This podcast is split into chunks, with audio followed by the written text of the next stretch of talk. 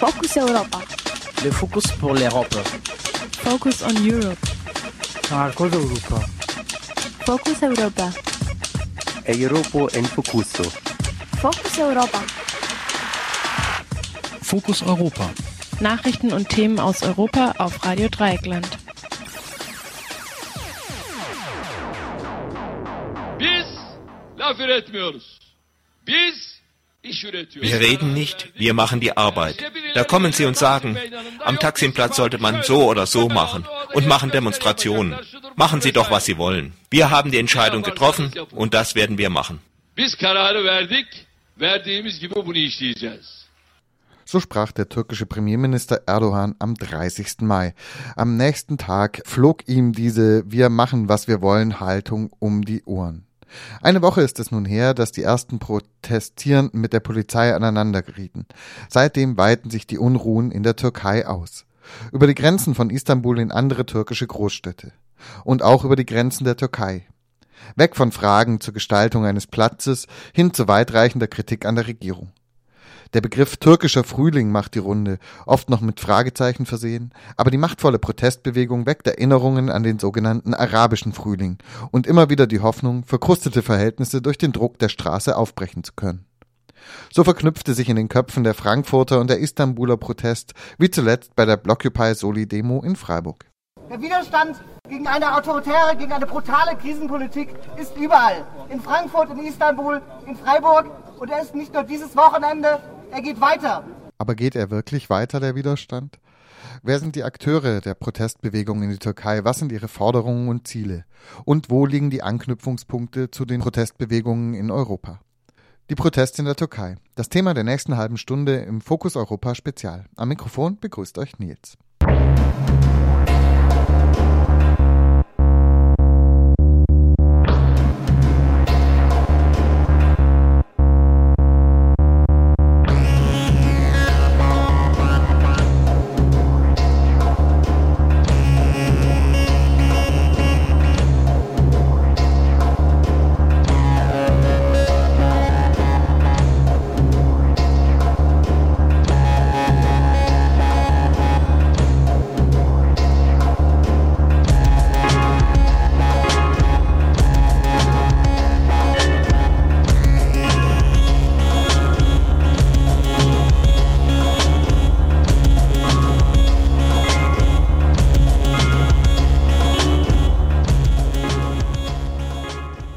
Vergangenen Freitag ging es los.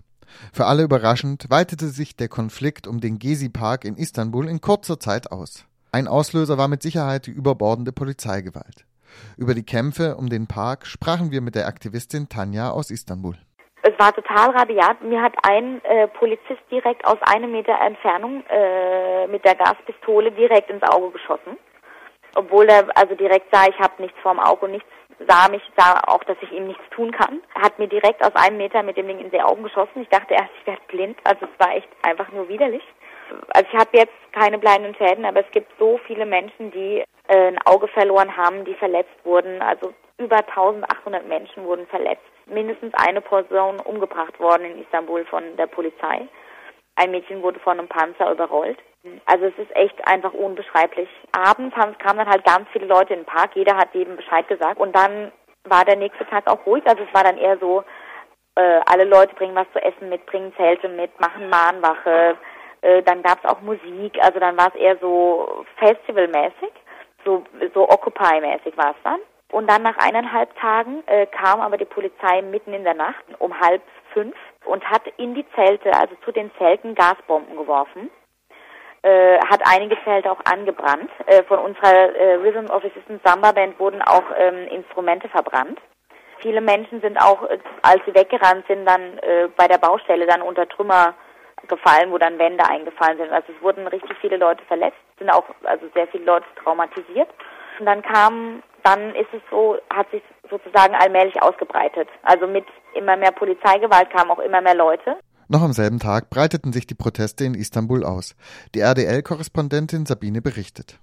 Also am Freitagmorgen ganz in der Früh gab es gegen die Besetzung von dem Gesi-Pike einen ganz üblen Polizeieinsatz. Die sind da gekommen mit Wasserwerfer und Tränengas. Da waren Zelte aufgeschlagen, die die Polizei dann zusammengeräumt hat. Die hat die Polizei dann abgebrannt. Ja, und damit fing das eigentlich an und die Ereignisse wurden dann immer größer. Ich habe das bei mir im Viertel mitgekriegt, dass dann am Freitagabend alle Leute aus der Straße, aus dem Fenster dann Krach geschlagen haben mit Töpf und Löffel und was sie alles gefunden haben. Und es war dann schon erstaunlich, weil im Prinzip war ja erst die Forderung, dass der Gezi-Pike nicht bebaut werden sollte. Und da sich das dann innerhalb von einem Tag dann so ausbreitet, dass in allen Stadtvierteln Aktionen stattfinden, das war dann schon weit. Und dann ging es auch so weiter, dass auch die ersten Leute aus den Häusern kamen und die Forderung war dann, war dann nicht mehr mit Gezi-Pike, sondern einfach der Rücktritt der Regierung.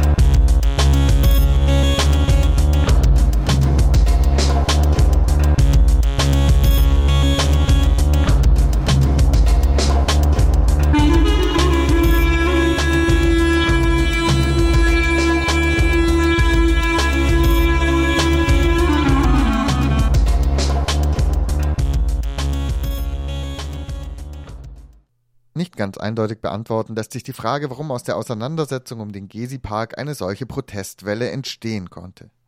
Die Rede ist unter anderem vom autoritären Führungsstil Erdogans, wie er im Eingangszitat zum Ausdruck kam. Alle Beobachterinnen sind sich einig, dass die Einschränkungen im Alkoholverkauf auch einen Einfluss hatten. Sie werden allgemein als unzulässige Einmischung in das Leben der Bevölkerung empfunden. Für Istanbul sieht unsere Korrespondentin Sabine im Kampf um Gentrifizierungsprozesse sowohl Ursachen als auch Akteurinnen des Aufstands. Also es war ja so, dass diese, diese Gezi-Pike oder gegen diese Bebauung von dem Gezi-Pike, da gab es eine Bürgerinitiative, da waren, ich weiß nicht wie viele Vereine, es waren mal ganz viele, sowohl Umweltschutzorganisationen drin wie Menschenrechtsvereine.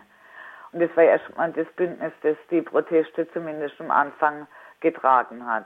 Und äh, dann gab es noch in der Istiklal-Straße, also so die quasi die, Hauptverke die Hauptgeschäftsstraße, ein altes Kino, das jetzt auch geschlossen wurde, weil da auch ein Einkaufszentrum reingebaut wird. Da gab es auch schon viele Proteste und üble Polizeieinsätze. Und ja, es war, sind ja ganz viele Projekte, was am Laufen sind. Die dritte Brücke, der dritte Flughafen, ein neuer Kanal parallel zum Bosporus. Also das sind jetzt nur die größeren Projekte aber einfach, wo auch viele kleinere Projekte, wo halt alles nur ja, dem Kommerz weichen müssen. Also es gab auch viel Proteste dann, die ganze Stadt wird hier umgebaut, zum Teil ganze Stadtviertel entleert.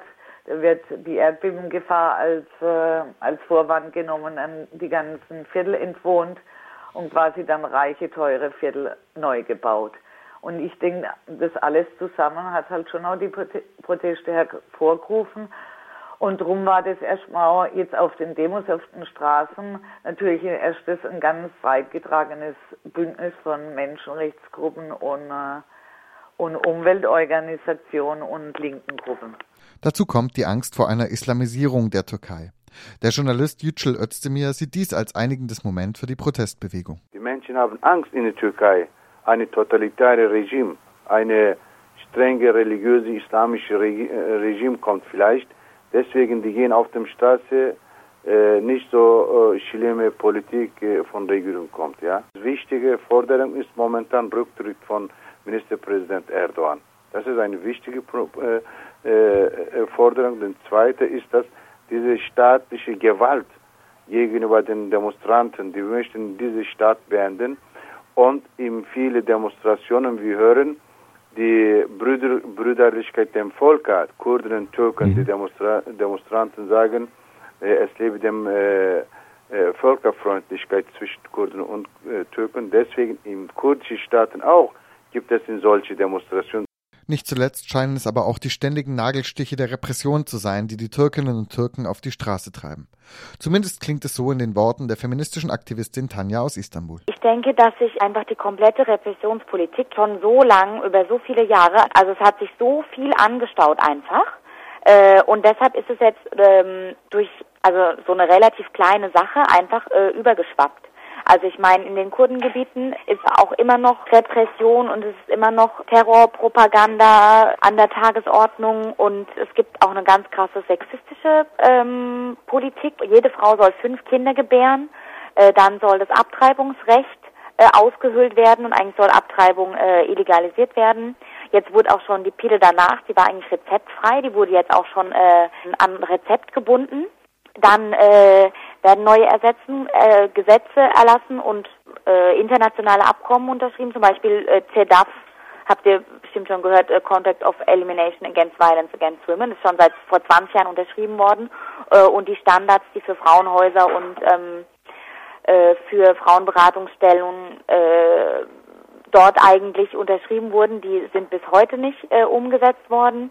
Also sexistische Sozialpolitik ist äh, ein großer Punkt. Dann äh, Meinungsfreiheit wird sowieso schon seit Jahren unterbunden. Es gibt ständig in Gewahrsamnahmen von regierungskritischen äh, Journalisten, wie beispielsweise Ahmed Schick.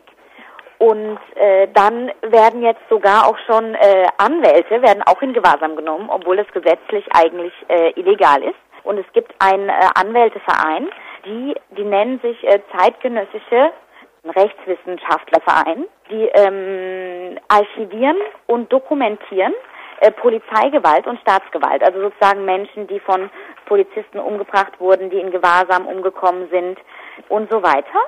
Die dokumentieren das und da wurde auch eine Razzia gemacht. Sie kamen mit Hubschrauber, um Anwälte äh, in Gewahrsam zu nehmen.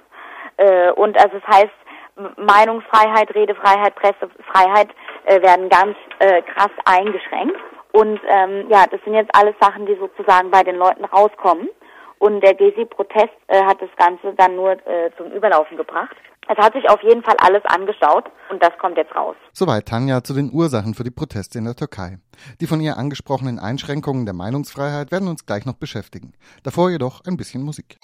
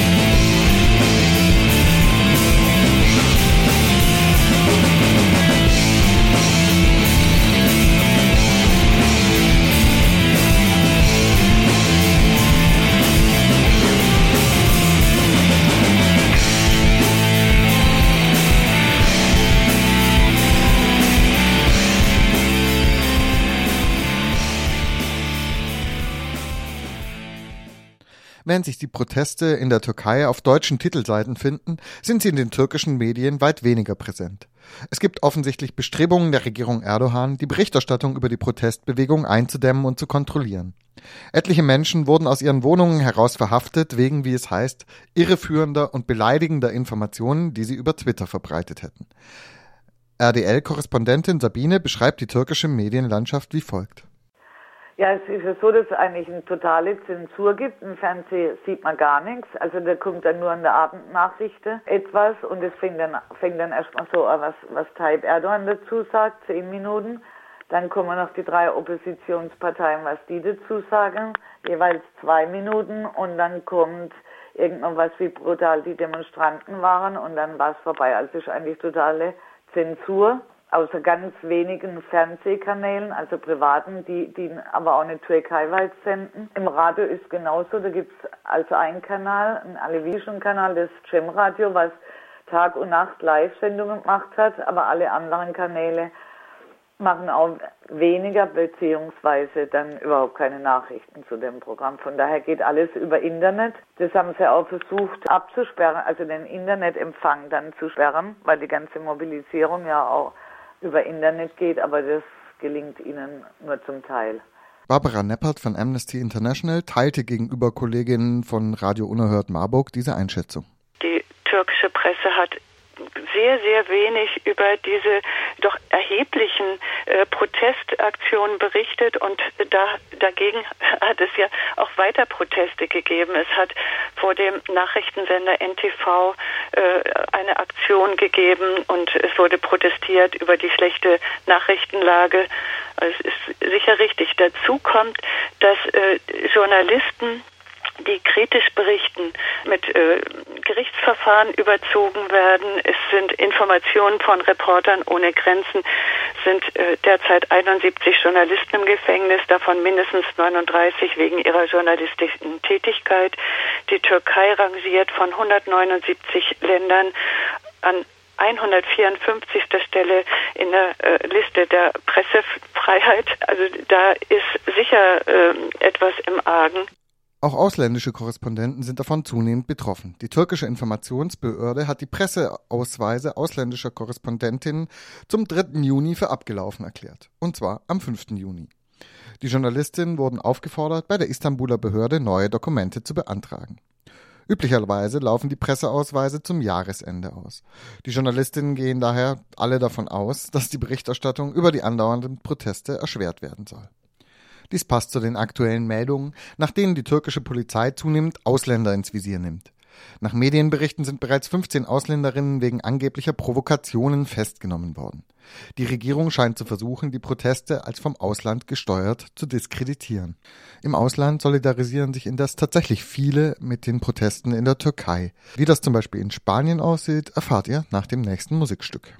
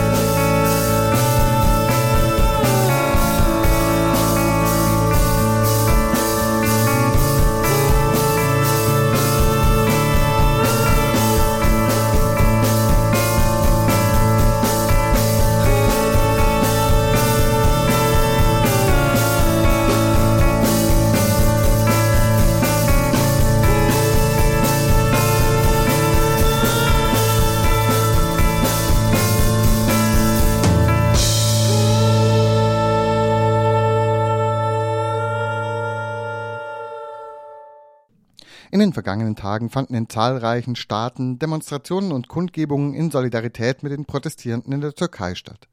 So auch am 5. Juni in Madrid, wo etwa 150 Demonstrierende vor der türkischen Botschaft nicht nur gegen die Polizeigewalt der Türkei protestierten, sondern zugleich Parallelen zu den Krisenprotesten in Spanien zogen. Unser Kollege Philipp war vor Ort. Nach einer Serie von Demonstrationen im Zentrum von Istanbul gegen die Zerstörung eines Parks zum Bau eines Einkaufszentrums hat die türkische Polizei gewaltsam die Demonstrierenden angegriffen, wobei sie mit Tränengas und Wasserwerfern auch direkt auf die Köpfe der Menschen zielte. Ich möchte, dass Sie wissen, dass Demonstrierende im Krankenhaus liegen und der Zugang zum Park illegalerweise blockiert wird. Die türkischen Medien, die direkt von der Regierung oder verbandelten Wirtschaftsgruppen kontrolliert werden, weigern sich, über diese Vorgänge zu berichten. Und auch die Nachrichtenorganisationen blockieren den Informationsfluss. Bitte teilt diese Meldung mit der Welt, dass die Regierung Erdogan in der Türkei einen Polizeistaat aufbaut. Die türkische Demokratie braucht eure Unterstützung. Danke.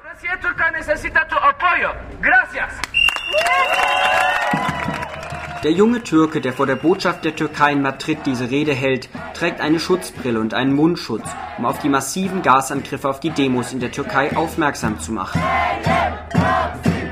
Andere Demonstrierende halten Bilder hoch, auf denen Opfer von Polizeigewalt zu sehen sind, trommeln auf Töpfe und fordern in spanischen und türkischen Sprechchören immer wieder den Rücktritt des türkischen Ministerpräsidenten. Bekräftigen gemeinsam, dass sie alle das türkische Volk seien,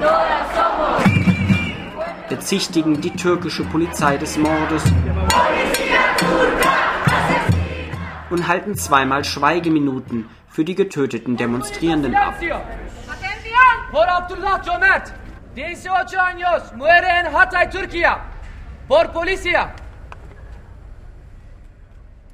Etwa 150 Menschen sind dem Aufruf zur Kundgebung an diesem Mittwoch, den 5. Juni, vor die türkische Botschaft in Madrid gefolgt. Die Anmelderin, eine junge Spanierin, berichtet. Wir haben zu diesem Kundgebung aufgerufen, weil uns gewundert hat, dass es hier bisher keinen Aufruf gegeben hat. Und als wir im Internet gesehen haben, dass es vor dem Botschaft noch nichts gab, da haben wir halt selbst eine Kundgebung angemeldet und dazu aufgerufen zu kommen. Das ist ganz einfach Selbstorganisation. Bei Facebook erreichte unser Aufruf 17.000 Menschen und gut, hier sind natürlich viel weniger, aber es ist ja auch eine ungünstige Zeit und viele mehr unterstützen uns und haben vor allem Sympathie und Mitgefühl mit der türkischen Bevölkerung. Denn die Polizeigewalt da ist absolut unverhältnismäßig. Bereits am Wochenende hatten auch in deutschen Medien mehrere Kommentatoren Parallelen zwischen den verschiedenen europäischen Krisenprotesten und dem zunehmend nervösen, gewalttätigen und grundrechtsfeindlichen Vorgehen der Regierenden dagegen gezogen. Auch in Madrid betonten Demonstrierende vor der Botschaft, dass die Repression in der Türkei der in Spanien ähnele. Hier wie dort gäbe es Kürzungen und Regierungen, die sich nicht um die Interessen der Bevölkerung kümmerten und daher Proteste und eine Revolution verdienten. Totalmente olvidándose de los ciudadanos, eh, realmente merecen una protesta y una gran eh, revolución en contra de ellos. Dies sagt ein etwa 50-jähriger Demonstrant, der gemeinsam mit anderen ein sehr großes Transparent hält mit der Aufschrift Kampagne gegen die Repression. Wir haben keine Angst. Er führt weiter aus, dass seiner Meinung nach die Proteste zurzeit überall in Europa vergleichbar seien und hier wie dort dagegen gekämpft würde, dass soziale Rechte zusammengestrichen würden, für die man viele Jahre gekämpft habe. Auch ein anderer Teilnehmer der Protestkundgebung reflektiert über die Proteste in Spanien und der Türkei. Ich glaube, dass es ähnliche Elemente gibt, aber ich glaube, dass es in der Türkei einen qualitativen Sprung gegeben hat, den wir in Spanien noch nicht erreicht haben. Wir glauben noch immer, dass wir nur mit zivilem Ungehorsam etwas erreichen werden, obwohl es meiner Meinung nach offensichtlich nicht so ist. Wir sollten den zivilen Ungehorsam nie aufgeben, aber zugleich auch andere Protestformen einbinden. Anfang dieser Woche hatte die Internationale Arbeitsorganisation genau davor gewarnt. Die Tochterorganisation der UNO schreibt in einem aktuellen Bericht, dass die Gefahr von sozialen Unruhen in Europa aufgrund der teils dramatischen Sparpolitik und der wachsenden Arbeits- und Perspektivlosigkeit vieler Menschen deutlich gestiegen sei.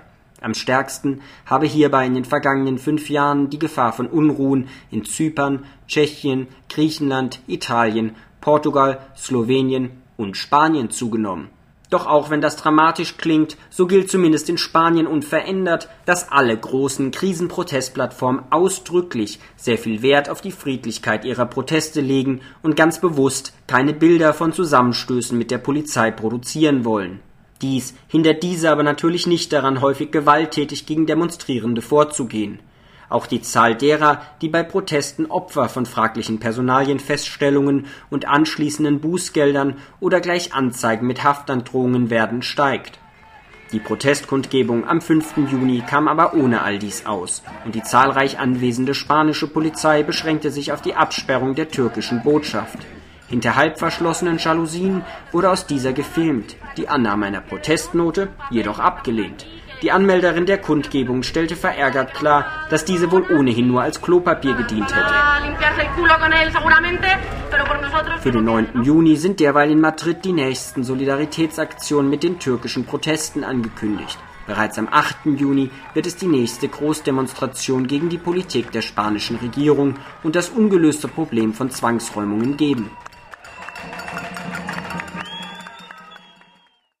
Soweit also unser Kollege Philipp aus Madrid. Ja, das war Fokus Europa Spezial vom äh, 7. Juni 2006 mit dem Thema der Proteste in der Türkei. Und wir hoffen, äh, dass da auch noch einiges weiteres passiert und wir werden dann auch sicher darüber berichten. Äh, für heute war es das und verantwortlich für die Sendung war Nils. Der wünscht euch noch einen schönen Tag. Bis dann. Tschüss.